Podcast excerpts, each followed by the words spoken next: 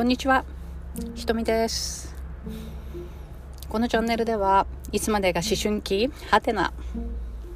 の母のつぶやきそして家族の形ということでお話しさせていただいています、えー、ウェルビーイングのことや、えコーチングのことえー、走ることなどをいろいろお話しさせていただいていますがなんと前回の配信から1ヶ月近く経ってしまったっていうことに私は少々驚いているんですけれどもなんとこの1ヶ月の早かったことか新しく、えー、自分のコンテンツで講座をやるっていうことを、えー、やったりしていたのでこうちょっとね慌ただしく過ごしていたのかなっていうふうに思います。えそしてインスタライブとかもさせていただいたりねこの配信の後にインスタライブ配信の後でしたっけ？確かそうだったと思ったんですけど。なんかあちこちでお話ししてるので忘れてしまっているかもしれないですけれども、ね、インスタのライブではあのバレンタインズデーのテーマでお話しさせていただいて前回のねこちらの方の、えっと、チャンネルでもそういうお話しさせていただいたんですけれども、え何か一つ、えー、ご主人にもう照れくさいチョコレートなんてあげなくていいじゃないみたいに思っていても何かをあげるとやっぱりねこうそこから何かが変わるかなみたいな。そんなことをおすすめしたりしたんですけれどあとそれとねもう一番簡単なそれもできないちょっとあのハードルが高いっていうのはその前段階として、え口角を上げてお帰りなさいっていうそのちょっとした口角を上げるっていう行動やることによって、えー、かなり違いがあるっていうそういうねお話をねインスタでさせていただいたんですよね。そしたら嬉しいことに今までつながってはいたけれども一度もコメントを交わしたこともなく本人たちもこう相手のことをよく分かっていないっていう方がねお一人あの聞きに来てくださったんですよね。それで私がどういうことやってるとかそういう多分幼知識も何にもなくポジティブ心理学のことも知らずに、えー聞いてくださったんですけれどもでその方がすごく私の話によってあのエンパワーメントされたというか行動につながってその後もバレンタインどうですどうでしたか？っていう、えー、メッセージに送らせていただいてそしたらねやっぱり行動してみたらすごいいい反応があったっていう、えー、お話を伺ってとっても嬉しく思った次第でした。さてそういうことで、えー、っと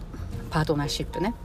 えー、人生100年時代ということで子供が育った後には、えー、ちょっとまたもう一度見直さなきゃいけないっていうところに来ている人もたくさんいらっしゃるのではないでしょうか、えー、私もその一人です。うん、息子がね帰ってきてるんですよ。今日ねその息子の関連のお話をしたいと思ってるんですけれども、うん、やっぱり大人になったなっていうことを感じています。実はねあの昨日のことなんですけど本当はちょっとできればね話したくないなってだけどこれを今日話さないと手遅れになるっていう案件がありましてその話を切り出しました。で多分それを言うと機嫌悪くなるだろうなとは思ったんだけれどもね、どうしても大切なことなので勇気を持って話したんですよね。そしたらまあ案の定怒りましたね、えー、ちょっと喧嘩口調になって。前にそのことは言ったはずだみたいなことを言われたりとかするんですけどしたんですけれどもうんなんかね2年前の思春期のいつまでが思春期だって思ってた頃のなんかそんな記憶が蘇ったりともしもしましたけれどもでそこでねでここで私も私もこう言い返したくなるけれどもそこをちょっとぐっと抑えて私の本心どうしてそういう話をしてるかっていうところの自分の感情の話を、え、息子にしてみました。でそんな言い方されるとすごく悲しいし、ね、これを言ってるのはこうこうこういう理由があるんだって、ね、お母さんはその板挟みにあってねとっても苦しいっていう話をしたらうんなんか私も涙をし息子も涙を流すという展開になりましてそこからなんかちょっと、うん、分かり合えたようなところがあってその後にはじゃあどうしたらいいかなっていうようなできることは何かなっていうふうなというふうに話を持っていくことができました。ねでも本当はもしかしたら言わない方が良かったようなことかもしれないでもね、いつかはぶつかるところだし後で分かるよりも今分かっていた方がいいだろうなっていう判断で私はお話をしたんですね。で息子ももう19歳、ね、そろそろいろんなことを受け入れられるようになって冷静に、えー、考えられる脳が、えー、発達してきていると思うので、まあ、まだ、ね、24歳まで前頭前野は発達し続けてそれまで完成しないと言われているのであの、ね、理性を司る方の脳ですね。っていうことなので、まあ、まだ途中の段階だけれども自分で考えてどうしたらいいかっていうことをね判断するっていうその練習をしていかないと発達はしていかないので、うん、そういうことでちょっと息子にもそういう機会を、えー、与えたって言ったらちょっと傲慢になるけれどもそういう機会をこうねふっと置いてみました。ねえー、そういうわけでそういうお話をした後は私はちょっとやっぱりでも本当に言わない方が良かったかなっていう思いがもやもやもやもや、えー、して、えー、悲しい気持ちもあったのでさあ走ろうと思ってこのモヤモヤ飛ばすには走るしかない。何度もお話ししてるかもしれないですけれども感情とかね思考を変えるのって難しいんですよね。そう簡単にははいこっから変えましょうと変えることができない。だけど変えられるのは行動なので私の場合走るっていうことを習慣づけていてで、ね、去年の辛い、えー、ことがあった時からそれによってこう思考とかね感情悲しくてどうしようもないけれども走るという行動をすることによって元気が出てくる。元気が出て完全に消えはしないけれどもモヤモヤの、えー、回数が減っていき回復に向かうというそういうあのウェルビーイングっていう考え方なんですけれど身体的ウェルビーイングが高まると他の心理的社会的も高まっていくという考え方なので、えー、そちらの方を実践